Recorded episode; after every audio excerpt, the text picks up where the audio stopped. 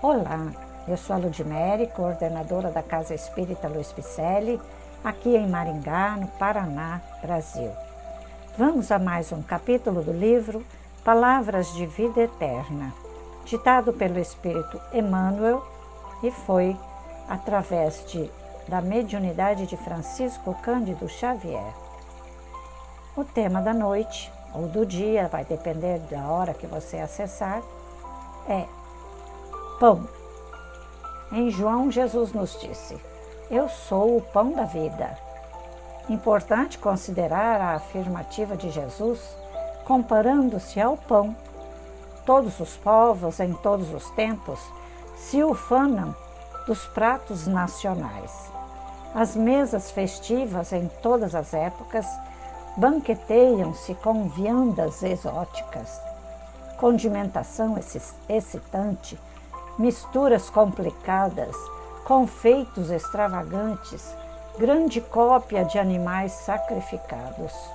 Às vezes, depois das iguarias tóxicas, as libações de entontecer. O pão, no entanto, é o alimento popular, ainda mesmo quando varie nos ingredientes que o compõem e nos métodos de confecção em que se configura. É constituído de farinha amassada e vulgarmente fermentada, e depois que, submetida ao calor do forno, se transforma em fator do sustento mundial. Sempre o mesmo, na avenida ou na favela, na escola ou no hospital se lhe adicionam outra espécie de quitute entre duas fatias, deixa de ser pão. Sim, um sanduíche. Se lançado à formação de acepip que o absorva, naturalmente desaparece. O pão é invariavelmente pão. Quando alguém te envolva no confete da lisonja, insuflando-te vaidade, não te des a superestimação dos próprios valores. Não te acredites em condições excepcionais e nem te situes acima dos outros. Abraça nos deveres diários o caminho da ascensão, recordando que Jesus, o enviado divino e governador espiritual da terra, não achou para si mesmo outra imagem mais nobre e mais alta que a do pão puro e simples.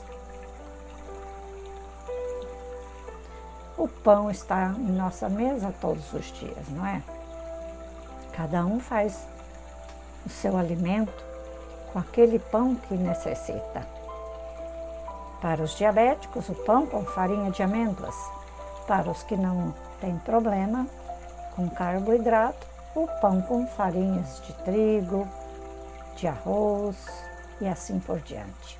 Cada um tem o seu pão. Vamos glorificá-lo porque ele é o alimento. Mas o pão, exatamente, vem nos dizer que ele é realmente a nossa companhia de todos os dias, como Jesus. Ele vem simbolizar Jesus todos os dias de nossa vida. Ao alimentarmos-nos de pão, lembremos-nos dele, que estamos ingerindo o pão da vida, que é Jesus, em suas palavras tão dignificantes, o pão que alimenta. E assim,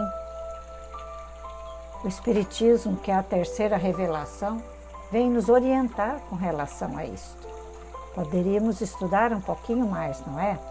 Mas por hora vamos ficando com as reflexões de Emmanuel através destes livros ditados pelos espíritos de escola, como Emmanuel, e também é, traduzidos por Allan Kardec ou também psicografado por Chico Xavier e tantos outros ícones, mensagens que vamos lendo diariamente por aqui, é o pão do dia.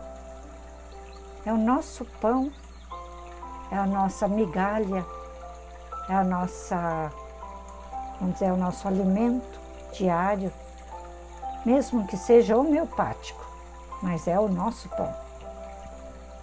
Por isso que eu estou fazendo essas leituras, para melhor entendermos o Espiritismo redivivo e colocarmos em nosso caminhar para que não erremos mais, para que não soframos mais. Porque o sofrimento, ele só vem em forma de sofrimento, de dor, para nos abrir os olhos para o pão do dia. Ok? Vamos passar esse pãozinho para mais longe? Envie essa migalha, esse pãozinho, essa gotícula de fermento diário aos seus amigos, seus familiares. E até aquele desafeto, não é? Que está nos aguardando, que enviemos esse alimento fraterno a todos.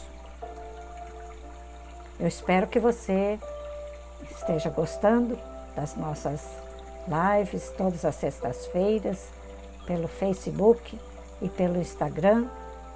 Pelo Facebook, Cel Pipicelli. É o nosso nome. Vá lá em nossas redes sociais, dê um alô. Facebook e Instagram com o nome Cel Pipicelli. Acesse nosso site www.ifempicelli.com.br. Você vai nos encontrar por lá, nossos telefones, venha conversar conosco nossos endereços, venha estudar conosco, venha ser um caminheiro CELP. Deus abençoe a todos nós, todos os dias de nossa vida. Receba o nosso abraço carinhoso. Que assim seja.